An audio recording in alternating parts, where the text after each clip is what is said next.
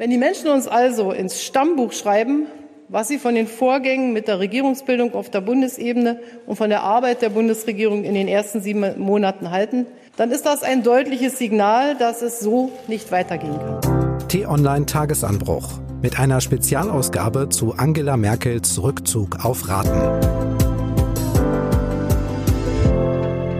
Herzlich willkommen zur allerersten Sonderausgabe vom Tagesanbruch Podcast. Ich bin Marc Krüger und bei mir ist T-Online-Chefredakteur Florian Harms. Hallo. Hallo, herzlich willkommen. Wir blicken sonst immer gemeinsam am Wochenende zurück auf die wichtigsten Ereignisse. Diesmal haben wir aber gesagt, wir wollen nicht warten. Wir nehmen spontan ein kleines Spezial für Sie auf. Und es gibt zwei Anlässe. Erstens die Ergebnisse der Wahl in Hessen und zweitens gibt es ein Update für diesen Satz. Es ist so, dass ich der Meinung bin, dass man Bundeskanzlerin und CDU-Vorsitzende sein sollte, gemeinsam. Das gehört zusammen für mich, ja. Das kennt man von Kanzlerin Merkel. So oder so ähnlich sagt sie das, seitdem sie im Jahr 2005 Bundeskanzlerin geworden ist. CDU-Vorsitzende ist sie ja schon ein bisschen länger, nämlich seit April 2000. Heute dann doch eine bemerkenswerte Kehrtwende. Auf dem nächsten Bundesparteitag der CDU im Dezember in Hamburg werde ich nicht wieder für das Amt der Vorsitzenden der CDU Deutschlands kandidieren. Die Kanzlerin gibt ihre Grundüberzeugung auf und sie stellt klar, dass das ihre letzte Amtszeit als Kanzlerin ist und sie dann auch nicht mehr in den Bundestag oder in andere politische Ämter will. Florian, das Ende einer Ära oder ist das jetzt zu früh für diesen Satz? Nein, natürlich. Also es ist zumindest ein weiterer Schritt auf dem Weg zum Ende der Kanzlerschaft von Angela Merkel.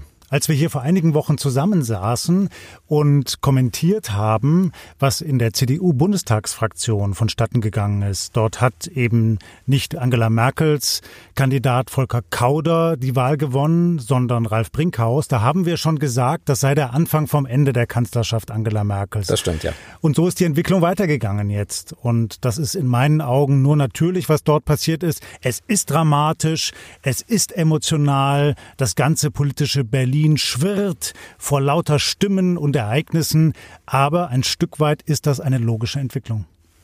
Wie hat denn die Kanzlerin bei der Pressekonferenz auf dich gewirkt? Sie wirkte auf mich sehr überzeugend staatstragend, verantwortungsvoll, reflektiert. Ich fand ihre Stellungnahme wirklich eindrucksvoll. Sie hat nochmal ihren Weg reflektiert, sie hat offen auch Fehler eingeräumt, sie hat darüber gesprochen, wie die Zusammenarbeit oder eben auch die Nicht-Zusammenarbeit in der Großen Koalition in den vergangenen Wochen und Monaten funktioniert hat und dass das eben auch dazu geführt hat, dass sie so nicht weitermachen kann. Ich fand das berührend fast schon. Und insofern nehme ich ihr das auch ab, was sie dort gesagt hat. Das wirkte authentisch. Jetzt passiert aber ja im Prinzip genau das, was die Kanzlerin und CDU-Chefin Merkel nie wollte. Sie muss die Macht so ein bisschen schichtweise abgeben. Das hat sie bei anderen ja immer als Fehler bezeichnet. Zum Beispiel beim damaligen SPD-Kanzler Gerhard Schröder. Der musste ja 2004 den SPD-Parteivorsitz abgeben. Nach den Auswirkungen der Agenda 2010 und auch immensen Verlusten bei Landtagswahlen ist das bei Merkel jetzt ganz genau derselbe Mechanismus? Natürlich ist es ganz genau dasselbe. Und das ist ja die große Tragik dieser Geschichte. Angela Merkel hat einst gesagt, sie wolle nicht, wie so viele andere vor ihr, mit den Füßen voran aus dem Kanzleramt getragen werden. Ein Sprachbild. Ja, also dass man sie quasi herausdrängen müsse, sondern sie wolle selbst rechtzeitig die Zeichen der Zeit erkennen. Sie hat sie nicht erkannt. Sie hätte sie, das wissen wir jetzt heute, manche von uns haben es damals auch schon gewusst, eigentlich schon vor der vergangenen Bundestagswahl erkennen müssen. Denn schon dort war absehbar, dass ihr Politikstil eigentlich nicht mehr passt auf das, was wir heute in Deutschland brauchen. Sie saß zu lange auf diesem Chefsessel im Kanzleramt und insofern ist das jetzt tragisch. Und es zeigt auch ein Stück weit, was Macht mit Menschen macht. Man ist irgendwann in einer eigenen Sphäre. Man hinterfragt sich nicht mehr gut genug, wiewohl Kanzlerin Merkel ja immer wieder sagt, dass sie regelmäßig nachdenkt. Aber offenkundig war auch sie mittlerweile so weit abgehoben in ihrer staatspolitischen Sphäre, dass sie nicht mehr wirklich wahrgenommen hat, was an der Basis in der CDU passiert und was auch an der Basis in Deutschland passiert. Nach 18 Jahren an der CDU-Spitze und jetzt 13 Jahren Kanzlerschaft geht es natürlich auch sofort darum, wer ist da überhaupt, der ihr nachfolgen könnte? Und für den Parteivorsitz gibt es schon mehrere Kandidatinnen und Kandidaten. Magst du da mal kurz ein bisschen Ordnung reinbringen? Stand heute. Ja, das ist ja hochspannend, was wir dort heute erlebt haben. Das war eine regelrechte Eruption. Erinner dich mal, wir saßen hier kürzlich zusammen und haben darüber geredet, dass möglicherweise nach der Hessenwahl so eine Eruption kommen würde. Jetzt ist sie tatsächlich gekommen. Sie hat stattgefunden. Was haben wir gesehen? Sofort, nachdem das bekannt geworden ist, das sickerte ja erst durch, dass Angela Merkel nicht wieder antreten will als CDU-Parteivorsitzende auf dem Parteitag in Hamburg im Dezember. Da prasselten nach und nach die Bewerbungen hinein. Da haben wir zum einen, und er hat sich als erster gemeldet, Friedrich Merz. Friedrich Merz. Friedrich Merz. Das ist wirklich spektakulär. Das ist fast schon ein Krimi. Das ist fast schon Shakespeare. Einer derjenigen Politiker, die Angela Merkel einst richtig mit einem Bodycheck aus der Politik herausgehauen hat, das kann man, glaube ich, mal überspitzt so sagen, meldet sich jetzt wieder, kommt zurück und will wieder nach der Macht greifen in der Union. Das ist hochspannend. Friedrich Merz steht weniger für einen rein konservativen Flügel in der Union als eher für einen neoliberalen. Er hat jetzt zuletzt als Anwalt gearbeitet, unter anderem für BlackRock, also für Investoren, die zum Teil sehr harsch vorgehen, die viel Kritik auf sich ziehen, aber die natürlich auch für einen bestimmten Teil der Wirtschaft in Deutschland stehen. Den will Friedrich Merz künftig in der CDU wieder stärker repräsentieren. Als nächstes kam die nächste Einmeldung. Schon wieder eine Kandidatin, nämlich Annegret Kramp-Karrenbauer. Auch sie kandidiert als CDU-Parteivorsitzende. Und dahinter steht sicherlich auch ein Stück weit, dass auch sie Kanzlerin werden möchte. Und sie steht eher für den Kurs von Angela Merkel eher liberal, fast schon ein bisschen sozialdemokratisch in der CDU. Und der dritte im Bunde, natürlich musste jetzt auch sein Handtuch in den Ring werfen, das ist Jens Spahn und er steht ganz klar für den konservativen Flügel in der CDU und hat einen starken Verbündeten in Wolfgang Schäuble.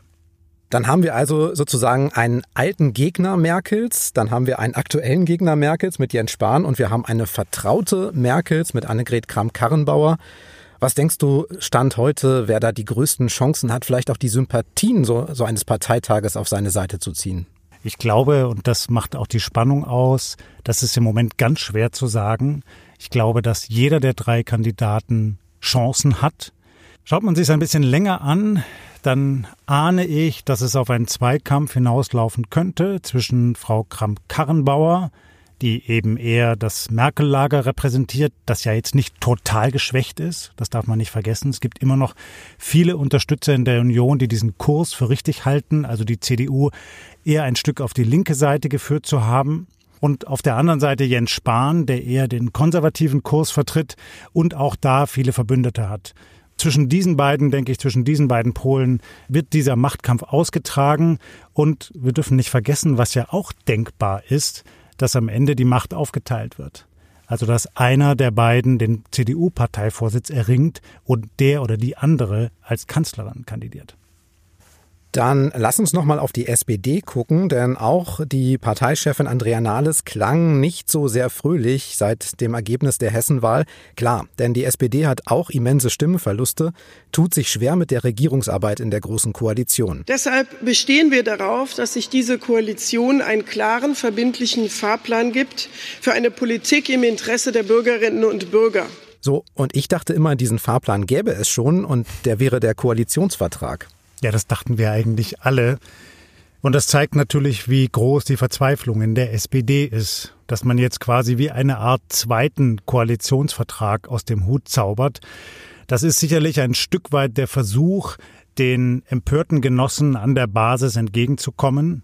Vielleicht auch ein Stück weit der Versuch, die CDU noch ein Stück unter Druck zu setzen, indem man noch klarer die eigenen Vorhaben hervorstellt. Ob Andrea Nahles damit durchkommt, ist in meinen Augen völlig offen. Ich fand ihren Auftritt heute schon ernst zu nehmen. Also es ist ja die große Sorge um die Partei, ja auch um das Überleben der Partei anzumerken, regelrecht anzusehen. Aber ich habe vor allem den Eindruck, dass die SPD in ihrer ganzen Struktur, in ihren Organisationsformen einen kompletten Neuanfang braucht. Es geht ja nicht nur um Programmatik oder um neue Gesichter. Es geht vor allem auch um die vielbeschworene Kampagnenfähigkeit. Und die hat in meinen Augen die Partei heute eben nicht mehr. Wenn man sich anschaut, was im Willy Brandt-Haus in der SPD-Parteizentrale in Berlin los ist, dann kann es einem kalt den Rücken runterlaufen. So, also das hat mit der durchorganisierten, stringenten SPD etwa aus der Gerhard Schröder Zeit so gut wie nichts mehr zu tun. Die Partei braucht wirklich auch organisatorisch einen Neubeginn. Neubeginn ist das Stichwort. Du hast geschrieben, nicht nur die SPD, sondern Deutschland braucht einen politischen Neubeginn. Heute in deinem Tagesanbruch-Newsletter ein Meinungsbeitrag, übrigens genau wie dieser Podcast auch. Ist es das denn schon, ein politischer Neubeginn?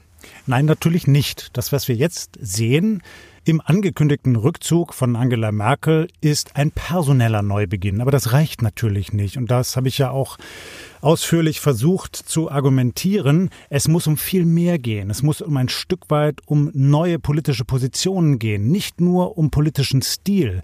Deutschland hat so große Aufgaben, etwa im Klimaschutz, in der Digitalisierung, in der Rentenpolitik, in der Steuerpolitik und vieles, vieles mehr. All das muss endlich viel klüger, viel stringenter angegangen werden, als das bislang der Fall gewesen ist. Ich habe tatsächlich den Eindruck, Angela Merkel ist ein Stück weit müde geworden und hat viele Probleme eher auf die lange Bank geschoben, hat sie eher moderiert, statt wirklich klar zu führen. Und das ist ein großes Problem. Und daher hoffe ich mir eben, dass es mit neuen Gesichtern auch einen inhaltlichen Neubeginn in der Bundesregierung geben kann. Lass uns noch über das Ergebnis sprechen, das jetzt den letzten Ausschlag für sehr viele politische Veränderungsprozesse gegeben haben dürfte, nämlich die Landtagswahl in Hessen. Das Ergebnis mal kurz zusammengefasst, CDU und SPD verlieren jeweils mehr als zehn Punkte und fahren historisch schlechte Ergebnisse ein. Die Grünen stark wie nie in dem Bundesland, überholen am Ende sogar ganz, ganz knapp die SPD und werden zweitstärkste Kraft hinter der CDU. FDP und Linke klar im Landtag, die AfD auch, und zwar zweistellig. Und entsprechend fallen auch die Reaktionen in Hessen aus. Ein schwerer und ein bitterer Abend für die hessische SPD. Wir haben nicht ansatzweise das Ergebnis erhalten, das wir wollten. Der heutige Abend ist ein Abend sehr zwiespältiger Gefühle. Das ist eine bittere Niederlage. Wir haben aber auch gesehen, es lohnt sich zu kämpfen. Es ist ein wunderbarer Tag für uns Grüne. Das ist das schlechteste Ergebnis seit 1946. Und wir wollten erreichen, dass gegen die Union keine Regierung gebildet werden kann. So grün war Hessen noch nie. Und da gibt es auch nichts drumherum zu deuteln. In den Ergebnissen, in den Reaktionen irgendwas Überraschendes dabei? Nicht wirklich. Ich denke, das war jedem klar, der die Wahl beobachtet hat. Das war eine Reaktion auf die Bundespolitik. Denn die gegenwärtige Landtagsregierung aus CDU und Grünen ist ja eigentlich relativ beliebt. Abgestraft worden ist diejenige Partei, die auch im Bund wirklich einen schweren Stand hat, nämlich die CDU. Und der andere Partner, die Grünen, die im Bund in der Opposition sitzen, hat einen regelrechten Höhenflug hingelegt. Und das deutet natürlich ganz klar darauf hin, und das zeigen ja auch die Nachwahlbefragungen, dass dieses Ergebnis der Hessenwahl tatsächlich in großem Maße von der Bundespolitik beeinflusst worden ist. Und wie könnte es realistisch in Hessen jetzt weitergehen? Das Land ist knappe Mehrheiten gewohnt und auch jetzt sieht es ja so aus, als wenn Schwarz-Grün mit ganz dünner Mehrheit unter CDU-Führung weitermachen kann. Ja, das sieht so aus und ich ahne auch, dass es so kommen wird dass CDU und die Grünen nicht auch noch die FDP dazunehmen werden. Es gibt auch schon erste Stimmen, dass man es versuchen will mit dieser hauchdünnen Mehrheit. Das kann ein Nachteil sein, weil es ein bisschen wackelig ist. Es kann aber auch ein großer Vorteil sein, weil es eben die eigenen Reihen diszipliniert. Wirklich immer einheitlich zu stimmen, immer zu erscheinen bei den wichtigen Abstimmungen und gemeinsam eine Agenda voranzutragen. Also das bleibt bestimmt spannend. Rechnerisch auch möglich, CDU und SPD oder wie es gestern in der ARD-Wahlanalyse hieß, auch eine früher sogenannte Große Koalition aus CDU und SPD hätte eine hauchdünne Mehrheit. Ist das denkbar bei dem Gegenwind aus Berlin? Ich glaube nicht. Und eben nicht nur, weil es zwischen CDU und SPD gerade nicht gut funktioniert, sondern weil auch das Personal nicht gut zusammenpasst. Volker Bouffier als CDU-Ministerpräsident kann gut mit Tarek Al-Wazir, dem grünen Spitzenkandidaten. Mit Thorsten Schäfer-Gümbel von der SPD hat er nie wirklich gut zusammengefunden. Die beiden ist vielleicht jetzt übertrieben zu sagen, dass sie sich nicht mögen, aber sie finden nicht wirklich einen Draht zueinander. Ich denke, das spielt hier auch eine Rolle. Und die Landesregierung will ein Stück weit einfach ihre Politik fortsetzen, die ja durchaus erfolgreich war in Hessen. Und ein kleiner Schlenker noch zum Linksbündnis. Deswegen vor allen Dingen, weil die CDU-Wahlkämpfer ja immer wieder genau vor diesem Linksbündnis gewarnt hatten. Und das spielt am Ende eigentlich überhaupt gar keine Rolle mehr, oder? Ja, es gibt dafür im Moment keine Mehrheit, weder in Hessen noch im Bund. Und das wird sich erst dann ändern, wenn die SPD irgendwann aus ihrer Apathie und aus ihrer Krise wieder herauskommt. Dann könnte das tatsächlich eine neue Machtoption sein in Deutschland. Es gab ja eine Zeit lang eine linke Mehrheit in Deutschland, die aber nie zustande gekommen ist im Bund. Ja, also auch während der Merkel-Regierungszeit. Die SPD hatte sich dann lieber für die Große Koalition entschieden. Kommt die SPD wieder heraus aus ihrer Krise, könnte das künftig anders funktionieren. Und dann werden die Zeiten erst richtig spannend. Und zur AfD, auch für sie war es ein erfolgreicher Abend in Hessen. Mit neun Punkten gab es sogar noch knapp mehr Zugewinn als bei den Grünen. Die haben ein Plus von 8,7 Punkten. Und die AfD ist jetzt tatsächlich in allen Landesparlamenten vertreten und spricht von einer beispiellosen Erfolgsserie. Da ist es ja auch. Also das muss man einfach so anerkennen. Selten hat eine Partei so etwas geschafft. Das ist absolut bemerkenswert und das muss man ernst nehmen. Man muss sich auch mit den Positionen der AfD auseinandersetzen. Die sind ja nicht überall gleich, nicht in jedem Bundesland und auch nicht jeder Funktionär der Partei vertritt dieselben Positionen. Es ist sehr heterogen. Und an vielen Stellen ist es auch so, dass wir das nicht akzeptieren können. Also denken wir etwa an die Ausfälle von Alexander Gauland. Aber man muss sich mit dieser Partei auseinandersetzen. Da kommt kein Weg dran vorbei. Okay, zum Schluss wieder ein Blick von Hessen auf den Bund. Die Kanzlerin kündigt ihren Rückzug auf Raten an. Die Nachfolgerdebatte, meine These, wird sie von jetzt an ja auch nicht mehr loswerden. Alle Koalitionspartner im Bund wurden abgestraft mittlerweile, auch in den Ländern, stehen unter immensem Druck. Wie soll das jetzt überhaupt weitergehen? Was erwartet uns aus deiner Sicht in den kommenden Wochen und Monaten? Also ehrlich gesagt kann ich mir kaum vorstellen, dass diese große Koalition jetzt noch drei Jahre lang einfach so weitermacht. Nach allem, was vorgefallen ist, angesichts der desolaten Lage in der SPD, angesichts einer CDU, die sich ganz neu aufstellt, angesichts eines Kampfs in der CSU, der voraussichtlich dazu führen wird, dass sich jetzt in absehbarer Zeit auch Horst Seehofer zurückzieht, glaube ich, dass die Gemengelage so instabil wird, dass es irgendwann zu dem Punkt kommt, an dem wir Neuwahlen sehen werden und an denen dann auch kein Weg mehr vorbeiführt. Wann das so sein wird, bleibt mal noch abzuwarten. Ich glaube, eine Zäsur wird der CDU-Parteitag im Dezember sein. Es hängt aber viel davon ab, ob Andrea Nahles an der Spitze der SPD jetzt das Vertrauen ihrer Genossen wieder gewinnt, die Punkte durchzusetzen, die sie sich jetzt vorgenommen hat. Aber darauf wetten, dass diese Koalition die Legislaturperiode komplett beendet, würde ich auf keinen Fall.